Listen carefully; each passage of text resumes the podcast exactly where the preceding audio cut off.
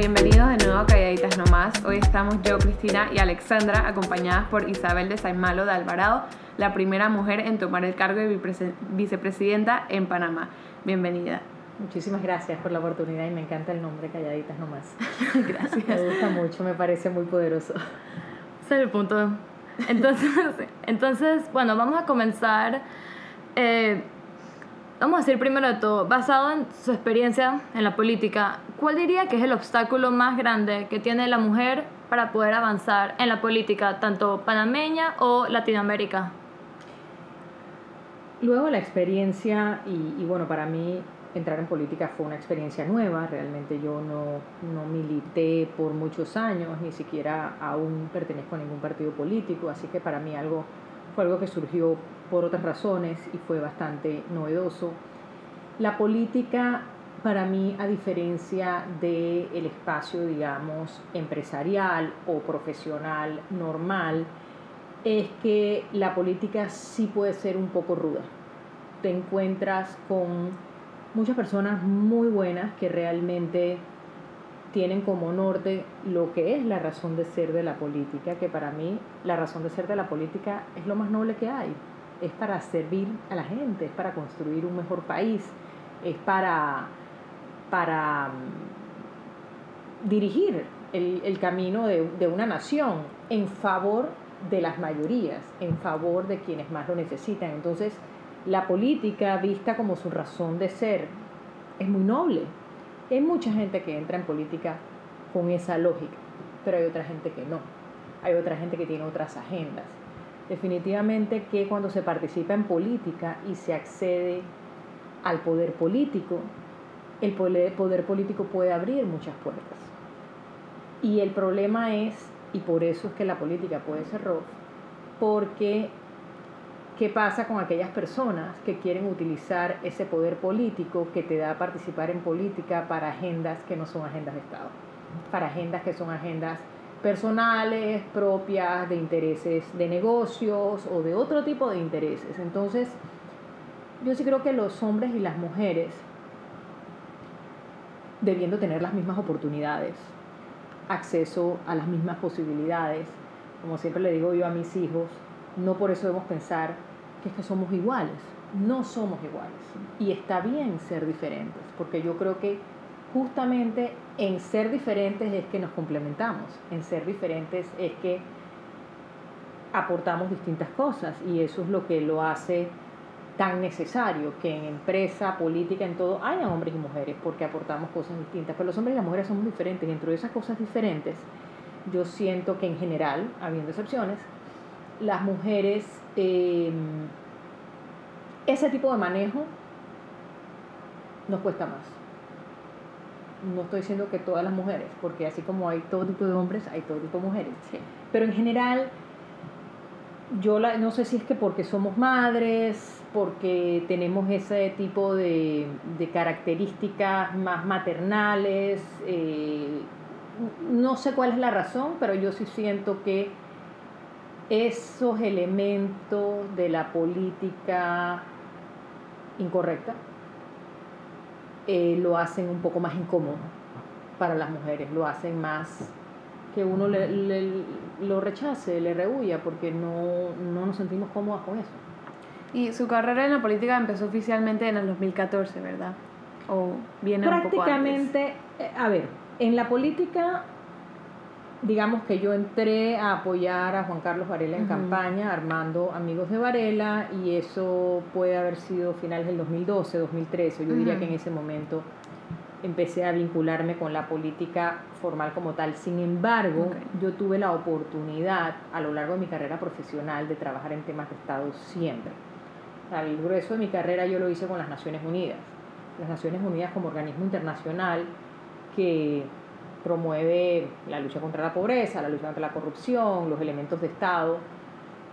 Yo trabajé siempre en temas de Estado, es más, me tocó siempre en Panamá trabajar mucho con todos los partidos políticos, porque yo me dediqué muchísimo a la promoción de diálogo y consenso. Ustedes estaban muy chicas, pero en Panamá, después de que empezó, se retomó la democracia, eh, se establecieron unos diálogos políticos muy importantes, los diálogos de Bambito, luego los diálogos del canal que permitieron de manera unánime la creación del título constitucional del canal y la creación de la ley del canal. En todos ellos participó Naciones Unidas como facilitador. Y yo era la persona en Naciones Unidas que se encargaba de eso. Entonces a mí me tocó lidiar con todos los partidos políticos, pero claro, no haciendo política partidista, sino trabajando en temas que son temas de la agenda política porque son temas nacionales, pero desde un ámbito técnico.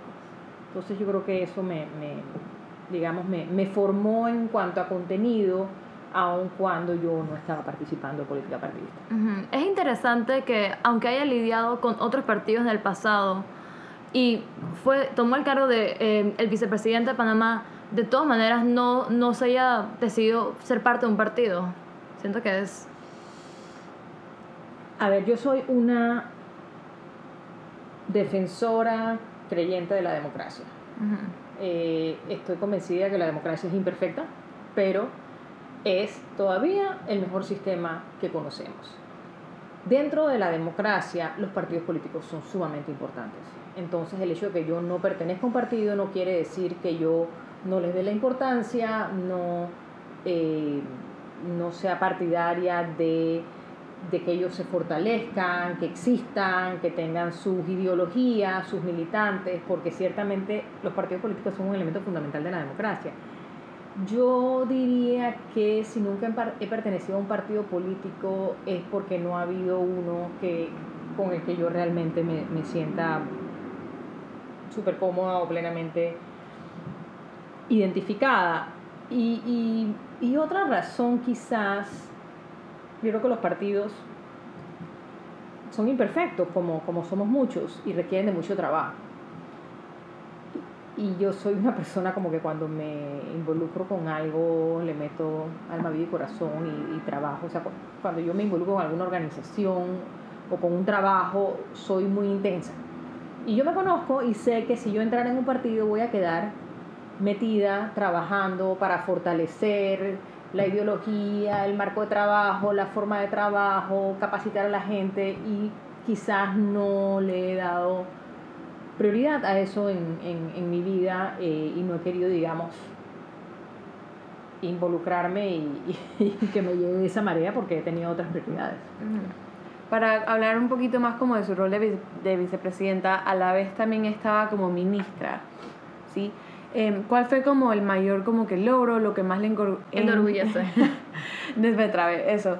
Eh, a usted durante esos cinco años de, que estuvo trabajando en, la presidencia, en ese gobierno. Quizás una de las cosas que, que a mí más me, me motivó a entrar y que creo que se mantuvo a lo largo de los cinco años fue el énfasis que la nómina le puso al bienestar de la gente. Este es un país cuando tú miras las estadísticas en la región, estamos volando. Cuando tú miras el crecimiento económico de Panamá con el resto de los países, lo comparas y, bueno, nosotros hemos visto aquí una, una, desaceleración económica, pero eso no quita que Panamá es el país que más está creciendo en América Latina y el Caribe. Eh, Panamá es un país que los indicadores de pobreza y desigualdad se han superado muchísimo en los últimos 30 años, pero nosotros aún seguimos teniendo retos muy importantes en esa materia. A mí realmente me golpea mucho que esta es una ciudad y miramos por esta ventana y ves rascacielos y tú pudieras decir que, no sé, rascacielos que se parecen a los de Nueva York o a los de Singapur, pero a solo 15 o 20 minutos de aquí hay gente que vive en condiciones sin agua, sin luz, eh, sin servicios adecuados. Eso es absolutamente inaceptable en un país con el, el, nivel de ingreso que tiene Panamá. Nosotros no hemos logrado como país, yo creo que cada gobierno ha hecho su pequeño aporte, algunos gobiernos más que otros. De nuevo, insisto, cuando miramos los indicadores macro de pobreza y desigualdad en los últimos 30 años, se ha avanzado muchísimo, pero nos falta mucho. Y esa plataforma del pueblo primero, poniéndole énfasis a la gente, y cuando tú miras los cinco años de inversiones públicas del gobierno del cual yo fui parte, te vas a dar cuenta que esas inversiones públicas están principalmente enfocadas en aquello que va directamente dirigido al bienestar de la gente. O sea, tú puedes hacer, por ejemplo, infraestructura pública, que es lo que más cuesta y lo que más pesa en un presupuesto estatal. Tú puedes hacer infraestructura pública necesaria e importante como eh, puentes vehiculares en la ciudad que van a aliviar el tráfico perfecto, eso es importante. Pero eso no tiene el impacto en el bienestar inmediato de la gente que tienen escuelas, acueductos, calles rurales. Eh, entonces creo que ese énfasis eh, fue lo que hizo que yo me involucrara y yo me siento muy tranquila de que en efecto con los errores que hayamos podido cometer, que seguro los cometimos, como, eh, como todo gobierno, con sus aciertos y sus errores, ese énfasis en la gente eh, sí se mantuvo. De nuevo, con muchos retos todavía y no resolvimos todo, evidentemente, pero, pero sí creo que la, el sello estuvo ahí. Sí me parece algo interesante lo que mencionó, que uno ve todos los edificios altos y que luego a 15, 10 minutos hay comunidades con bajos recursos, pero donde yo vivo, que está, son seis edificios altos, incluyendo el mío, enfrente está el hospital, el mall, pero justo atrás de nosotros hay una comunidad de bajos resultados, a menos de cinco minutos de que yo salga de mi edificio, camino, ahí está. Entonces sí me parece eh, muy interesante eso, que en, en, un mismo lugar hay dos tipos, como que diferentes clases, diferentes personas que llevan una vida totalmente diferente en la misma comunidad que vivimos todos. Entonces sí me pareció interesante. Que está bien o sea, una, una vida totalmente diferente con, digamos, con más lujo o con menos lujo no hace necesariamente una vida más feliz que la otra. O sea, en eso está muy bien y lo que eh, la arquitectura urbanística moderna, ahora que estuve en, en Harvard me tocó escuchar mucho de eso, eh, lo que se promueve son ciudades integradas, son ciudades donde no agarras, como está pasando en los Estados Unidos, en muchas ciudades, que donde tienes un centro que se vuelve tan caro que nada más vive gente muy pudiente. y todo quien no, no, tiene los recursos, entonces se va. Eso, eso no es positivo, no, no es lo que se recomienda y lo que se recomienda es sociedades más integradas, que por ejemplo nosotros con nuestro casco que estamos restaurando tenemos que procurar eso, o sea, no podemos hacer cosas que hagan que, que la gente tradicional del casco tenga que irse porque es claro. tan caro.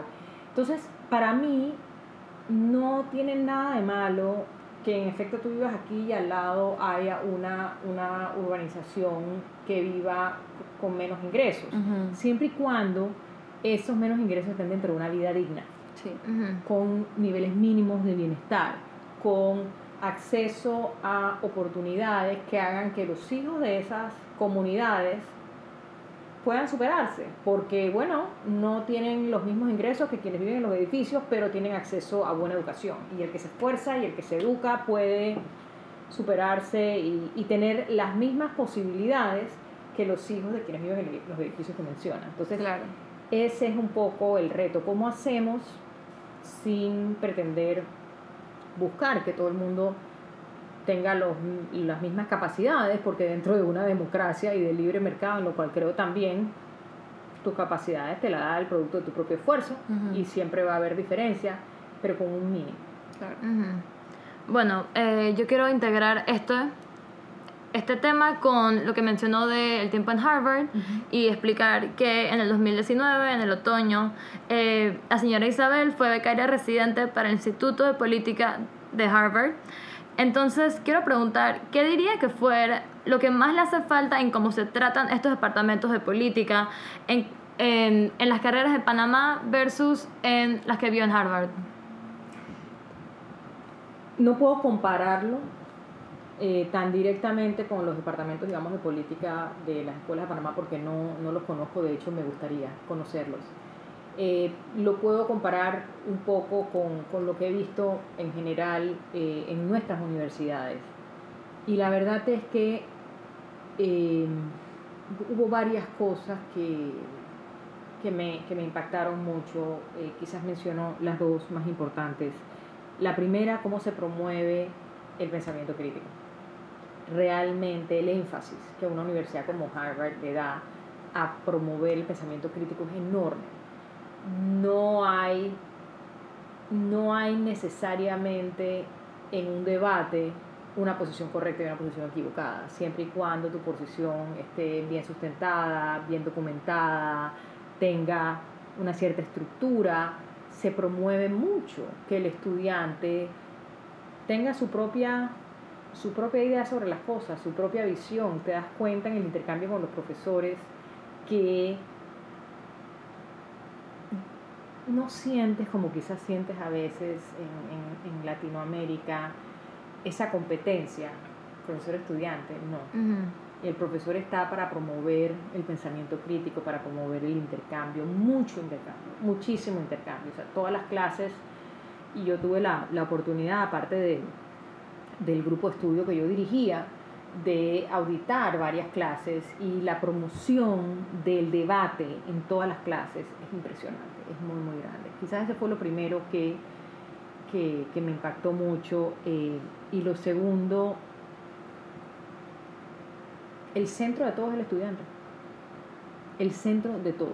Realmente tú te das cuenta cómo los programas giran alrededor de los estudiantes, como para el Instituto de Política de los Estados Unidos, así como las otras, sea, la Kennedy School, la Escuela de Negocios, todas están permanentemente interesados en saber qué es lo que los estudiantes están buscando, qué es lo que los estudiantes quieren. Y eso de alguna manera va definiendo hacia dónde se mueve la universidad. Entonces es como un enfoque bien diferente que a mí me, gustó muchísimo y que me encantaría tener la oportunidad de esa experiencia buscar cómo hago para que aporte en las experiencias eh, universitarias nuestras, porque sí fue una oportunidad espectacular, una experiencia fantástica que, que, yo voy a atesorar el resto de mi vida y que, y que me permitió ver, ver muchísimas cosas que me gustaría que pudiéramos emular. ¿no? Pero como le habíamos dicho al comienzo, antes de empezar, este podcast tiene como una misión enfocada en el empoderamiento hacia las mujeres y como que, ¿qué diría usted que es como el obstáculo más grande o como un avance grande que ha hecho la mujer, ya sea como tanto en Latinoamérica o aquí en Panamá, que usted ha notado estando dentro de la política o también mientras estaba en Harvard dando clases que lo notó? Yo creo que el avance eh, mayor es la participación de las mujeres. Ciertamente no está, no se está ampliando a la velocidad que debería, eh, se está ampliando de manera muy, muy lenta, pero definitivamente cuando tú miras la participación de hoy versus la participación que tenían nuestras abuelas, las cosas han cambiado eh, totalmente. En el mundo profesional, si tú ves, y yo me involucré mucho en promover una ley que garantice el 30% de mujeres en juntas directivas, la participación de mujeres en juntas directivas es muy, muy pequeña. Es muy pequeña en los Estados Unidos, muy pequeña en Panamá, es muy pequeña en América Latina. Tú ves un 50% o más de participación de mujeres en el mercado laboral, pero esa participación se queda sobre todo en posiciones de menor liderazgo. En la medida en que va subiendo en las posiciones de liderazgo hay menos y menos mujeres. Y cuando llegas a las directivas hay muchos menos. Entonces los avances han sido notorios, pero son insuficientes. Yo creo que hay un obstáculo sumamente importante que sigue estando muy, muy presente, que es el obstáculo que genera el, el desbalance en la carga en el hogar. Definitivamente, todavía está presente esa percepción de que los temas del hogar son responsabilidad principalmente de la mujer, aun si ambos trabajan fuera del hogar si ambos trabajan fuera del hogar, de todas maneras la responsabilidad, y no estoy diciendo que esté en todos los casos, hay excepciones, pero en, la mayoría de los casos, la responsabilidad de que haya que comer es de la mujer, de que la comida esté preparada, es de la mujer, de que la casa esté limpia, es de la mujer, de que la ropa esté lavada, es de la mujer, de que los niños hagan sus, sus deberes de la escuela, es de la mujer. Entonces, somos seres humanos. Una mujer que trabaja fuera del hogar, que además tiene los temas de transporte que son una carga pesada en nuestro país, que mucha gente le dedica muchísimo tiempo al día a eso. Llegas a tu casa a ocuparte con el peso principal de todas estas cosas y sencillamente como ser humano eso te, eso te va frenando. Entonces de repente estás en el trabajo y de repente eres súper efectiva en tu trabajo y de repente te, te ofrecen una promoción, pero tú sabes que esa promoción va a generar mayor responsabilidad. Entonces tú empiezas a debatirte, tomo esta responsabilidad frente a mis otras responsabilidades y muchas mujeres de repente no buscan, o sea, las oportunidades de la vida hay que buscárselas, las promociones hay que buscárselas, de repente no las buscan porque le rehuyen, porque esa responsabilidad te va a quitar quizás de, de, de estas otras responsabilidades del hogar, o si se te presentan las oportunidades no las tomas por eso, entonces ese desbalance, yo creo que ahí, ahí tenemos un camino muy, pero muy grande que recorrer todavía y, creo que eso todavía pesa muchísimo en que las mujeres eh, no tengan la misma participación. En Panamá hace muchos años se gradúan más mujeres que hombres de las universidades y las mujeres están en el mercado laboral. Pero, de nuevo, cuando va subiendo el nivel de responsabilidad, la cuestión, la cuestión cambia. A mí me llamaba mucho la atención y la verdad es que no, no tengo las cifras, así que no puedo hablar en total propiedad, pero a mí me da la impresión que en el gobierno trabajan más mujeres que hombres. Y yo tengo una hipótesis que no es una teoría porque no está sustentada en nada científico, pero eh, he sabido que el trabajo en el gobierno puede ser, porque eso no es para todo el mundo tampoco, pero puede ser un trabajo con un horario más fijo, o sea, de repente en empresa privada te tienes que quedar, en el gobierno de repente mucha gente sale temprano, de nuevo, no todo el mundo, eh, porque lo que, lo que sobra es trabajo, pero em, entonces e, e, ese tipo de condiciones de que sabes si tuviste que faltar porque tienes un hijo enfermo, o sea, no, quizás no tienes el, el ojo del amo puesto como lo tienes en una empresa privada y eso te da sencillamente un poco de flexibilidad que de cara al otro que yo mencionaba, de esa carga del hogar, es importante. Es importante porque, bueno, los niños se enferman y cuando se enferman hay que llevarlos al médico y normalmente ¿quién los lleva? Y siempre he pensado que nosotras las mujeres tenemos mucha responsabilidad de que ese, ese tema de las cargas siga siendo como es. Porque nosotras mismas venimos con ese chip de que las responsabilidades del hogar son, son nuestras. Y, y, hablo por mi propia experiencia. Em, cuando entré en política, o sea, yo toda la vida he trabajado y yo siempre sentí que, que yo tenía eh, un buen balance entre eh, mi casa, mi trabajo y siempre, eh, eh, no sé, pude, ocuparme de lo, que, de lo que tenía que ocuparme. Y de hecho una de las razones por las cuales yo dejé las Naciones Unidas es porque llegó un momento donde sentía que era, era demasiado, mis, mis tres hijos estaban pequeños y bueno. Cuando entré a gestión pública, ese es el momento que yo sentí que perdí el balance.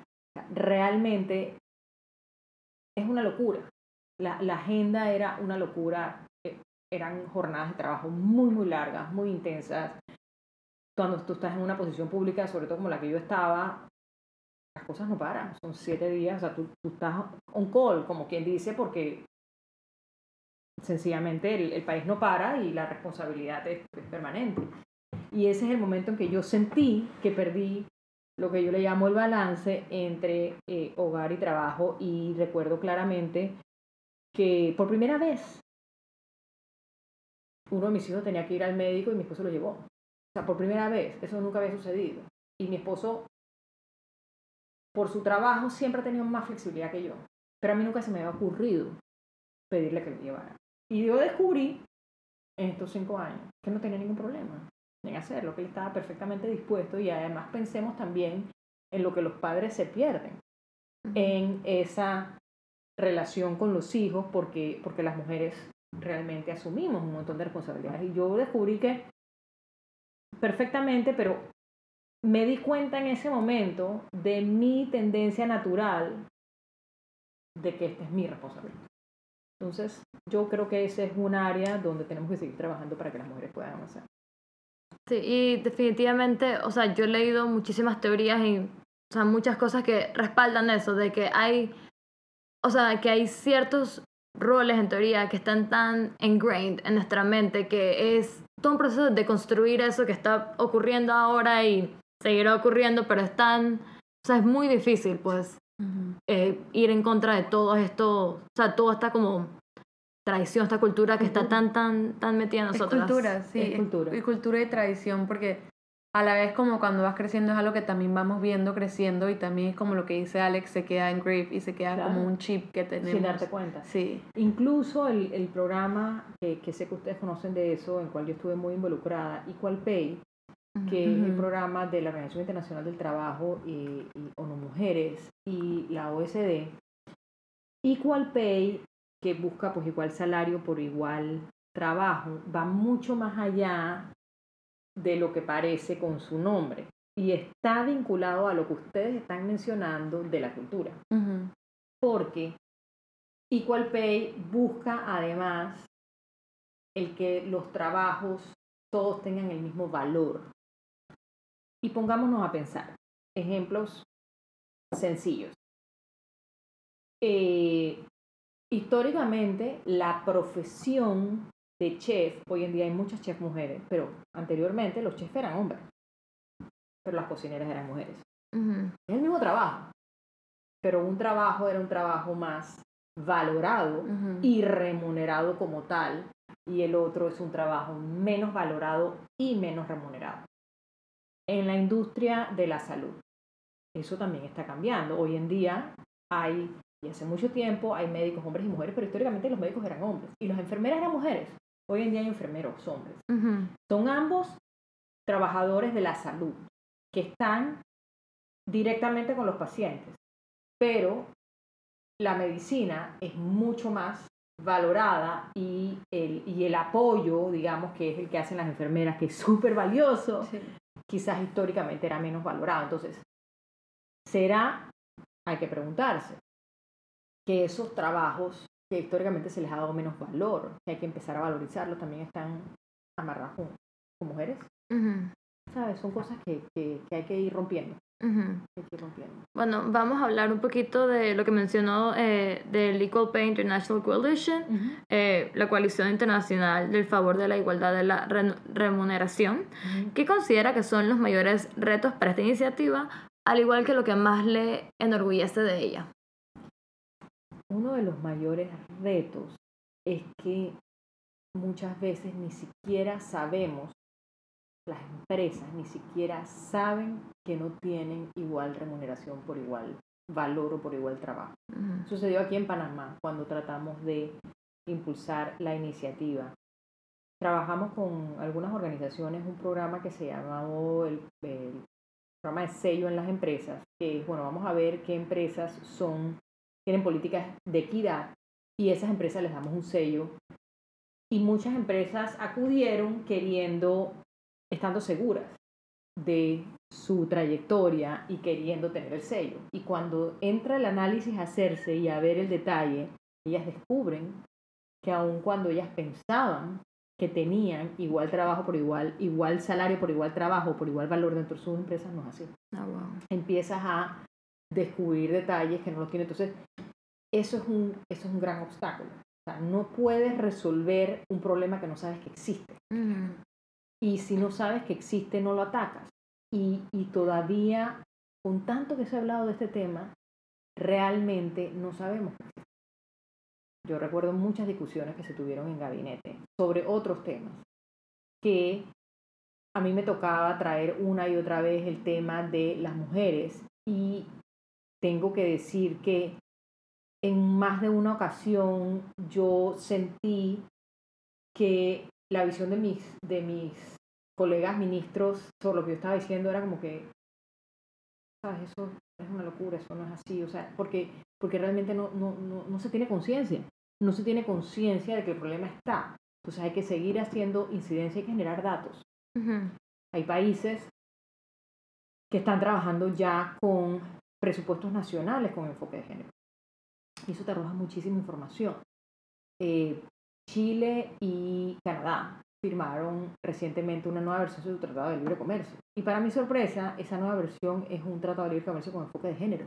Ujú. Y yo recuerdo conversar con la canciller de Canadá y decir, eh, ¿cómo haces un tratado de libre comercio con enfoque de género?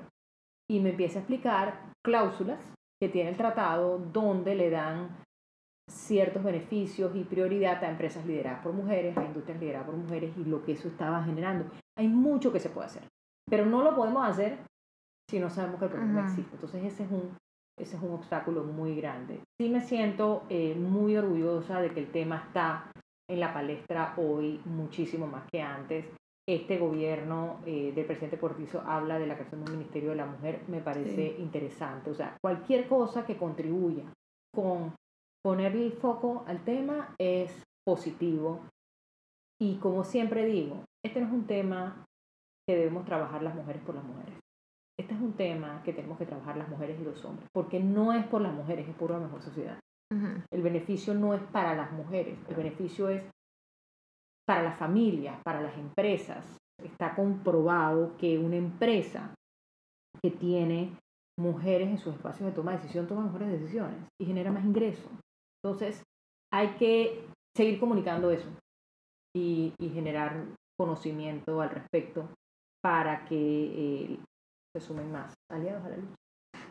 Y en el momento que usted empezó con el, con el gobierno, al terminar, ¿notó así algún cambio así que sobresaliera? Por ejemplo, en el trabajo de la mujer que, por ejemplo, no lo vio cuando empezó, pero cuando terminó como que sí lo notó más. Yo puedo decir que después de mucho esfuerzo eh, en el gabinete yo sí sentí mayor conciencia del tema. Eh, yo empujé muchísimo eh, y, y, podemos debatir la calidad de las designaciones, no, no, no voy a traer eso a la mesa, pero empujé muchísimo que se designaran magistrados a la Corte Suprema. Yo recuerdo decirle al presidente, o sea, no es posible nosotros teníamos una Corte Suprema solo de hombres.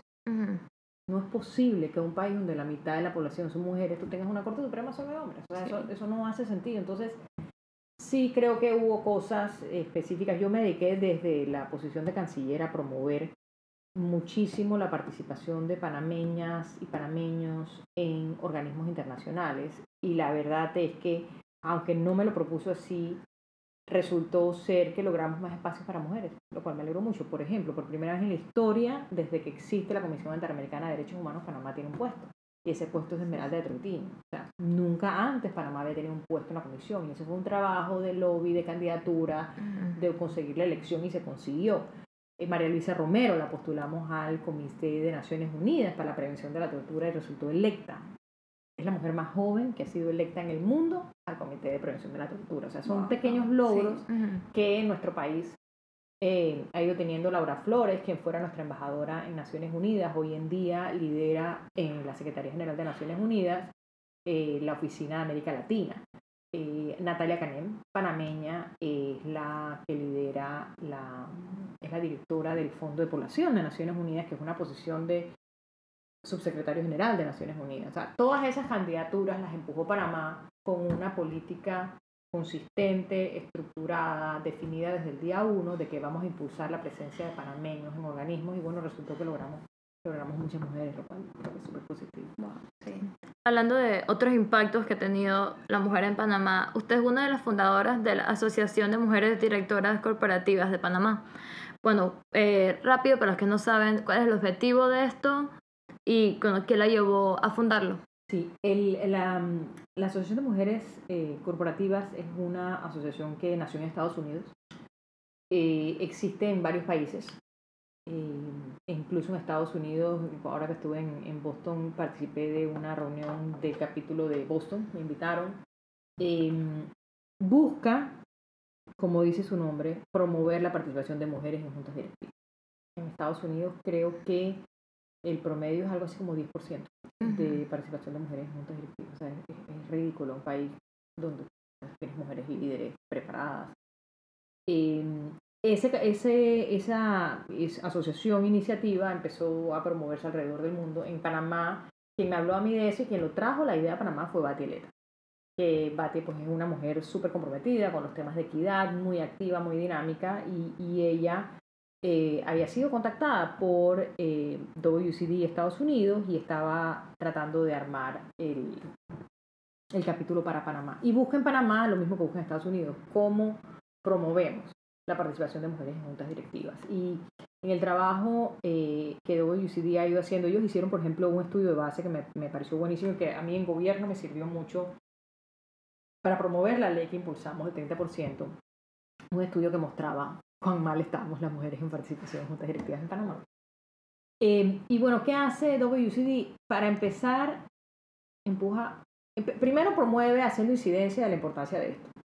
Que yo creo que es algo bien, bien importante porque muchas veces tienen mujeres súper preparadas, súper llenas de experiencia, pero no piensan en ellas, o sea, piensan, piensan en los hombres primero. Eh, pero lo segundo es, es promover que las mujeres se atrevan. Ujú. Porque parte del problema es ese. Muchas veces, quizás por lo que contaba de, de las otras responsabilidades o, o quizás porque pensamos que, que no podemos. Yo recuerdo una vez estando en, en Davos, en el foro económico, me invitaron a un desayuno eh, que, que hacían mujeres eh, jefas de Estado. Y era, fue un desayuno súper interesante, éramos como 15 alrededor de, de, una, de una mesa y era mi primera participación en, en Davos. Y me preguntaron cómo, cómo había llegado a política. Y yo conté en la historia, pues con un poquito de detalle, y conté cómo cuando, cuando a mí me, me abordaron y, y me dijeron que querían que yo corriera para la vicepresidencia, mi respuesta fue, ¿por qué yo? Esa fue mi respuesta, pero ¿por qué yo? Y esta, esta eh, mujer que estaba ahí decía, claro, es que eso es lo que las mujeres respondemos. Porque yo, un hombre diría, claro que yo. Ujú. Sí. Claro que yo. Nosotras no nos damos, normalmente no nos damos tanto valor a lo que nosotras mismas hacemos. Y eso son, son barreras y son obstáculos. Entonces WCD de alguna manera como que busca promover que, que eso, la participación de mujeres se, amplíe y yo creo que eso es bien valioso porque de nuevo no es por las mujeres, es, es por las empresas. Ujú. Bueno, ya estamos llegando al final del episodio. Entonces, em, nos gustaría cerrar con básicamente qué recomendación le daría a una mujer que está actualmente desempeñando o que desea desempeñar un cargo político. Como alguien que está empezando, que por ejemplo ya está y no sabe cómo seguir también en el cargo. Yo diría que, que se mantenga, porque el, el- el mundo necesita que las mujeres tengamos más espacio en la toma de decisión para construir un mundo mejor. Entonces, que no se desanimen, que se mantengan leales a ellas mismas. Tienes tus ideas, tienes tus conceptos, mantén, enfréntate a lo que te tengas que enfrentar. No, no des tus valores a torcer, porque Mm. después te vas a arrepentir. Y que se atrevan y, y, y, y- que ayuden a otras mujeres. Una vez escuché a alguien decir y me encantó, creo que fue Marlene Albright la que originalmente dijo esto, que eh, seguramente hay un lugar en el infierno para aquellas mujeres que no ayudan a otras mujeres. Ujú. Y a mí me encantó escuchar eso porque las mujeres podemos ser muy territorialistas y podemos ser a veces muy duras con otras mujeres. Y, y tenemos más bien que ayudar. Yo recuerdo cuando, cuando el gobierno del cual yo fui parte impulsamos en la Asamblea Legislativa una ley para promover eh, la licencia de paternidad. El Ministerio de Trabajo propuso la ley, que es algo que países más avanzados lo tienen ampliamente. Tú ves Escandinavia, por ejemplo, que Finlandia, Noruega, Suecia son países muy de avanzada en materia de bienestar y de derechos. En esos países la licencia eh, tú la puedes dividir como tú quieras. Es más, la licencia la puede tomar el hombre solo si quieres. Porque sencillamente hay, un hay una mamá y hay un papá y comparten responsabilidades y, y de repente esas decisiones se toman en función de la dinámica de esa familia. ¿Quién es el que tiene mayores ingresos? ¿Quién es el que su trabajo es más importante? O sea, una serie de cosas que no tienen que ver con que la mujer y el hombre. Ujú. Bueno, cuánto largo corto aquí en Panamá se propuso y el debate fue horrible. A mí me daba vergüenza. Y en ese debate, la posición de las mujeres era tremenda. La posición de las propias mujeres. Yo recuerdo haber escuchado mujeres que decían, pero ¿por qué va a tener el día libre si la que, la que carga el bebé nueve meses soy yo? Y yo decía, pero ¿cómo es posible? Entonces, eh, creo que eh, eso, es una, eso es una barrera. En Panamá se aprobaron tres días de licencia de paternidad. ¿Te da vergüenza? Pero eso es lo que tenemos. Antes no teníamos nada, ahora tenemos tres días. eh, nos falta, nos falta mucho y creo que hay que seguir haciendo incidencia y me encanta que ustedes tengan un podcast que promueve esas cosas. Gracias. Gracias. Em, Bueno, eh, de vuelta, ¿verdad? Muchísimas gracias y qué honor Ustedes. poder hablar con alguien que tiene una agenda tan presente eh, de equidad y de dar oportunidades. Honestamente, muchísimas gracias por el tiempo, Gracias a ustedes. por compartir con nosotras. Y bueno, escúchenos la semana que viene con más historias por compartir. Muchas gracias.